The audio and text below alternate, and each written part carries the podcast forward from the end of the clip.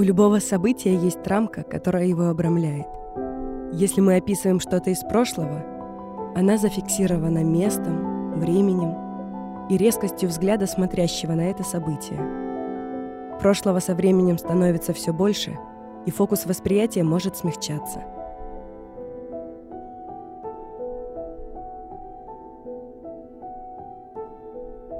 Так со временем выскальзывают из памяти названия мест и имена тех, с кем делил свое детство.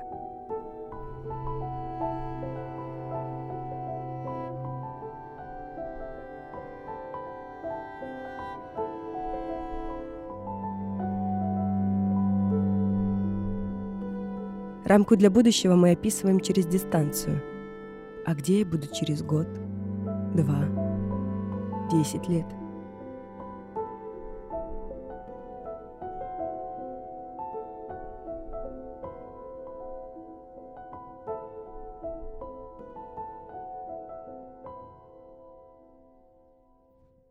В ясную погоду, если подняться на сопку, которая возвышается за маяком Брюса, можно увидеть очертания Владивостока и островов залива Петра Великого. Желтухина, Кротова, Русского, Попова, Рейники. Расстояние между Владивостоком и Славянкой по воде можно было бы преодолеть за два с половиной часа при условии работы паромного сообщения. Сейчас чуть больше 52 километров отделяет меня от Нагорного парка и нашей будущей встречи с ним. Рамка настоящего — это линии, которые обрамляют пространство. Горизонт, море, скалы, вытянутая башня маяка. Линии структурируют пространство.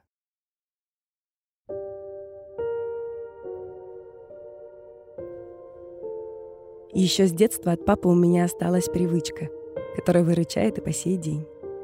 Считать линии вокруг себя, когда становится тревожно внутри. Это помогает переключить внимание и перестать думать о тех вещах, которые ты не в силах изменить. Однажды на одном из рейсов корабль, где служил отец, попал в сильный шторм. Ему не было еще и 25 лет. Шторм был такой сильный, что нельзя было наверняка сказать, справится ли судно с ним. В тот день отец выкурил свою последнюю сигарету. Расклад был прост. Либо это станет последним, что он успеет сделать в своей жизни, либо он просто бросит курить. К счастью, случилось второе.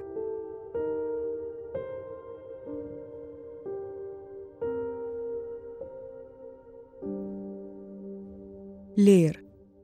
Фок-мачта. Шторм-трап. Переключая внимание на то, что в поле твоего зрения, можно помочь себе прожить сильный стресс. Сейчас я думаю, что это самое ценное, чему научил меня отец. В детстве я считала его волшебником и верила, что он может путешествовать во времени. Да и сейчас я думаю, что это отчасти правда. Где внимание, там ты. Любимая фраза отца. И еще вот это. Не торопи сейчас. Больше других папа любил каменистые пляжи. Он объяснял это тем, что на них легче всего тренировать внимание. Закрывай глаза и просто слушай. Так он учил меня фокусироваться на том, что происходит сейчас. В детстве мы вместе с ним представляли, какой взрослой я могу вырасти. Тогда много внимания было уделено будущим профессиям, которые я так и не выбрала. Но эти путешествия в будущее, пусть и не случившиеся, бесконечно вдохновляли меня. А когда приходило время для подсчета линий на берегу моря, папу невозможно было пересчитать. Исходная линия, территориальное море, прилежащая черта, внутренние воды. Красная линия. Так мог видеть и считать только он. А чтобы все это не звучало как вымысел, ему приходилось вдаваться в историю этих слов. Это были наши с ним путешествия в прошлое. Где внимание, там ты. По внимательном рассмотрении и обсуждении существующих между Россией и Китаем договоров, Его Величество Император и Самодержец Всероссийский Его Величество Багдахан Дайцинский для вязчего скрепления взаимной дружбы между двумя империями, для развития торговых сношений и предупреждения недоразумений положили составить несколько добавочных статей и для сей цели назначили уполномоченными российского государства свиты его императорского величества генмайора Николая Игнатьева, Дайцинского государства князя первой степени принца Гун по имени Исин. Означенные уполномоченные по предъявлении своих полномочий, найденных достаточными, постановили ниже следующее. Сверх всего, во исполнении девятой же статьи Цянзинского договора утверждается составленная карта, на кое граничная линия, для большей ясности, обозначена красной чертой, и направление ее показано буквами русского алфавита – Карта сия подписывается уполномоченными обоих государств и скрепляется их печатями. В 1859 году к берегам Приморья была направлена большая экспедиция из семи судов под руководством генерал-губернатора Восточной Сибири Николая Николаевича Муравьева-Амурского. В июне флагман экспедиции «Америка» обогнул мыс Поворотный и вошел в залив Гарнет. Вечером 19 июня Америка в сопровождении корвета «Воевода» впервые бросила якорь во внутренней бухте Новгородской гавани для встречи с геодезической экспедицией Константина Фадеевича Будагосского, сделавшей съемку демаркационной линии между сферами влияния России и Китая, от Амура до Японского моря, которая определила государственную границу после Пекинского договора в 1860 году остающуюся неизменной до сегодняшнего дня. В честь этой встречи была названа бухта экспедиция. В следующие дни экипаж всех судов экспедиции начал промер глубин у входа в гавань и запись наблюдений за приливами и отливами. В течение года Николай Николаевич Муравьев-Амурский на Америке подробно исследовал залив Петра Великого. В результате были изменены почти все иностранные названия. Впервые остров Русский остававшийся до этого времени безымянным, получил свое название. Амурский залив был назван в честь Айгунского договора, позволившего России приступить к свободному плаванию по реке Амур. А залив Уссурийский — в честь Пекинского договора в 1860 году, закрепившего Уссурийский край за Россией. Тогда же залив Брюса был переименован в Славянский залив. К 1860 году все берега, острова и заливы Приморья были известны. Нужны были только их уточнения и подробные описания.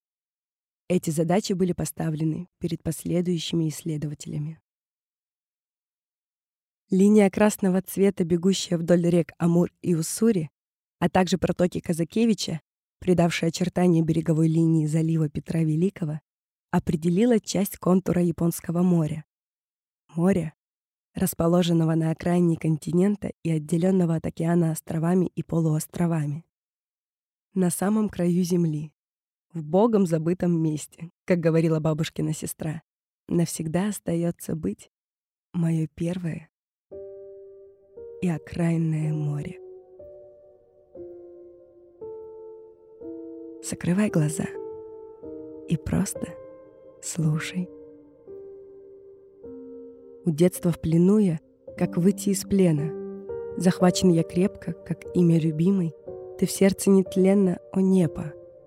На свете есть столько поселков под солнечным небом, но вижу дымы твои токма, но слышу твой голос, о небо. Сверкаешь, как звездный осколок, как бубен грохочешь ты крепкий. Ты в снах не даешь мне покоя, о небо. Средь маленьких стойбищ на дальних протоках и реках. Ты самое стойкое стойбище, догма. Ты самое верное небо. Там ветры шаманят, их силу испробовал сам я. Там тучи комарии спускаются с неба десантом. Там в чумах случалось брататься с таежную стужей, и псы калачами лежали у ног моих тут же. Там прожито столько, там годы летели мгновенно, причал моей юности — догма.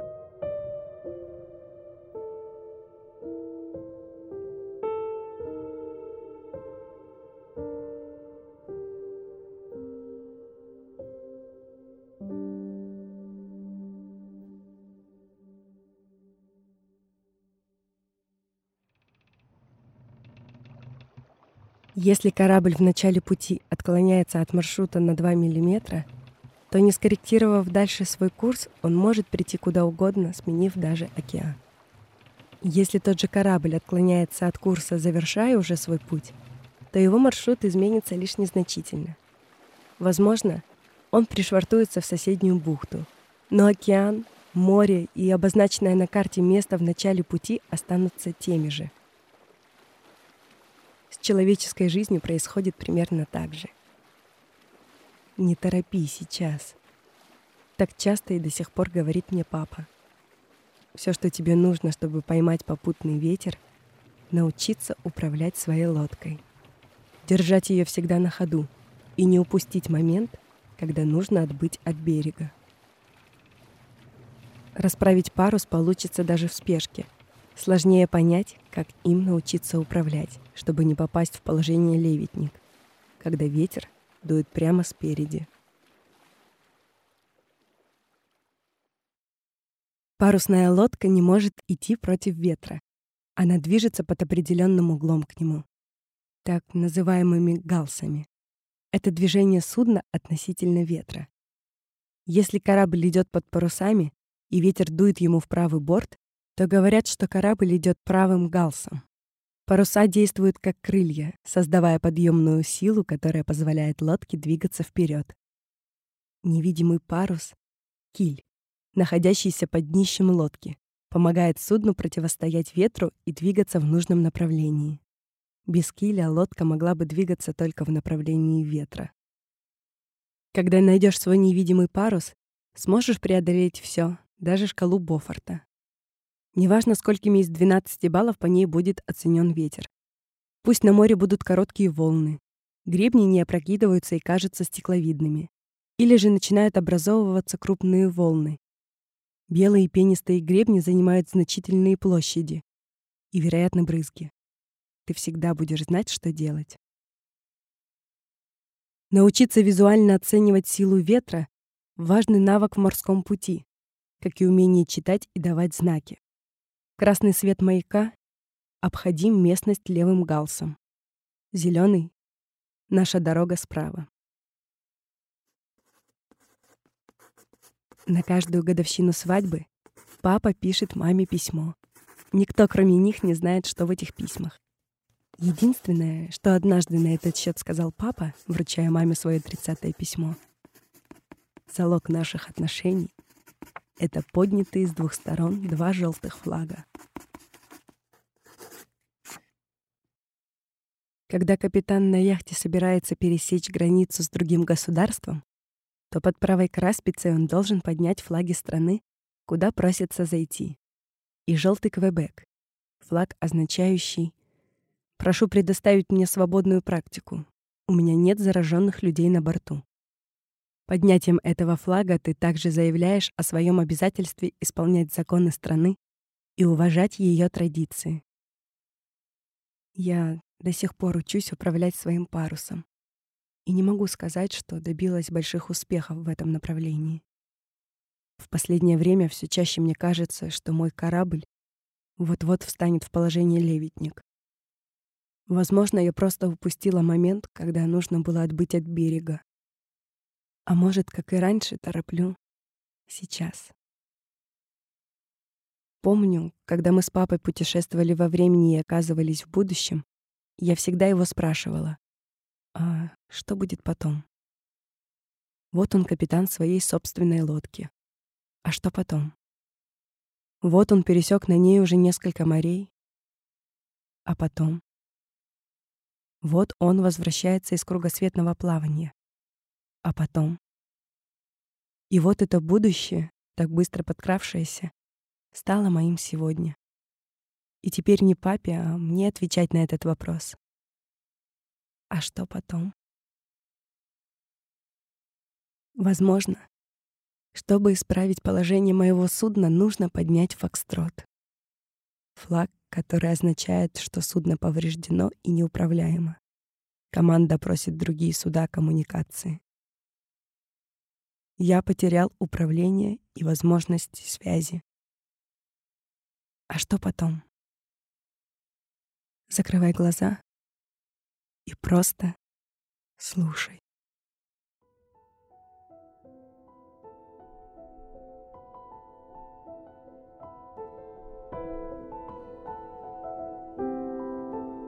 Меня ты растила, а вышло нелепо. Уехал. Осталась ты, небо без сына. Я много увидел в те дни. Города проходили парадом, сверкали в огнях, как в блестящих нарядах. И видел я юг с его голубыми огнями. И сделал я круг, и вернулся, как сын возвращается к маме. Что толку? На самой окраине света ты светишь мне, Токма, Качаешь меня, мое небо. И снова я в чуме, и памятью сердца я болен, и птицам кричу я, возьмите, возьмите с собою.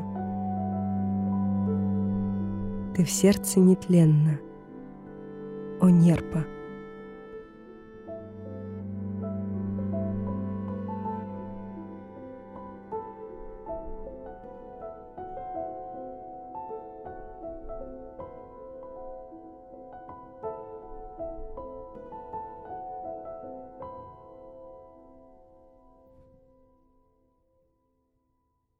Операции памяти — это несознательные искажения воспоминаний под влиянием наложившихся факторов. Порой мы искренне убеждены, что то или иное событие было в действительности. Но кроме нас этого может никто и не помнить. Или помнить, но в совершенно ином контексте. Это временные дыры, как прозвал их отец. И чем больше становится прошлого, тем больше становится и их, заключил он. Именно поэтому отец соглашается путешествовать в прошлое только по чужим воспоминаниям, чаще всего описанным в книгах или рассказанным близкими ему людьми. Он никогда не выбирает для рассказа свою личную историю. Все, что я знаю о его молодости, это благодаря тому, что сберегла о нем мама. Может, в каждом его письме на их годовщину свадьбы описаны просто текущие события их минувшего года — чтобы через пять, десять лет была возможность вернуться к прошлому, которое помнят минимум двое. В наших с ним разговорах о прошлом отец часто возвращал меня к месту, где я родилась. Он называл это нормальной исходной линией. Это линия наибольшего отлива вдоль берега, указанная на официально признанных прибрежным государством морских картах крупного масштаба – если побережье сильно изрезано или береговая линия крайне непостоянна, могут быть выбраны определенные точки на берегу или на линии наибольшего отлива. Соединение этих точек даст прямую исходную линию, от которой будут отчитываться различные зоны –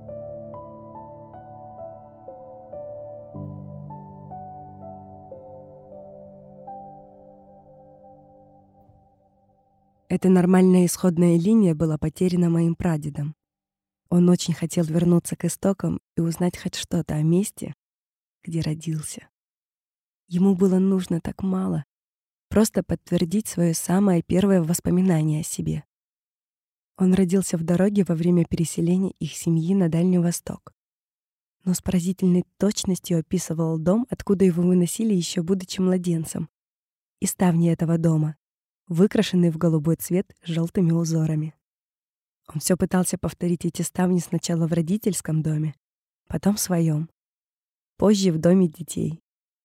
И каждый раз сетовал, что они не так уж и похожи на те, что он помнит. Однажды поиски той деревни, где мог родиться прадед, увенчались успехом. И даже был найден точный адрес. Дед сам уже ехать не мог. Поехал дядя, он сфотографировал найденный дом, поговорил с новыми его владельцами. Ничего от прошлых хозяев они не знали, но были вежливы с ним. Соседи сказали, что никаких голубых ставень и в помине там никогда не было. Дядя вернулся, показал, как выглядит дом сейчас. Сказал, что когда-то ставни были теми самыми, что всегда описывал дед. Прадед был счастлив. Спустя еще какое-то время пришло уточнение по адресу. В нем изменилось все, Даже название деревни, куда ездил дядя. Деду об этом не сказали, а сами уже во второй раз не поехали. Операции памяти — это временные дыры, и чем больше становится прошлого, тем больше становится и их. Каждое место, как и человек, проходит свою дистанцию, и за время этого пути правила могут меняться. Нужно успевать реагировать на них. Поднимая сегодня на мысе Брюса желтый Квебек, ты заявляешь о своем обязательстве исполнять законы места, куда ступил, и уважать его традиции. Сегодня проход на территорию маяка официально закрыт.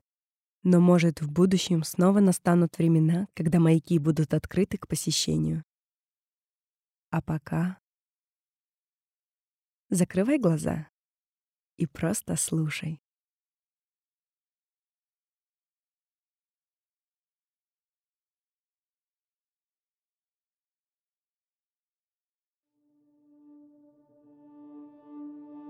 Как по морю, морю плывет листок. Это проект «Береговая линия».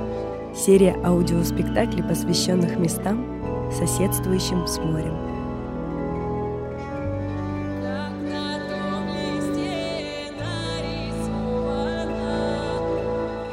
В этом сезоне мы исследуем береговую линию Приморского края.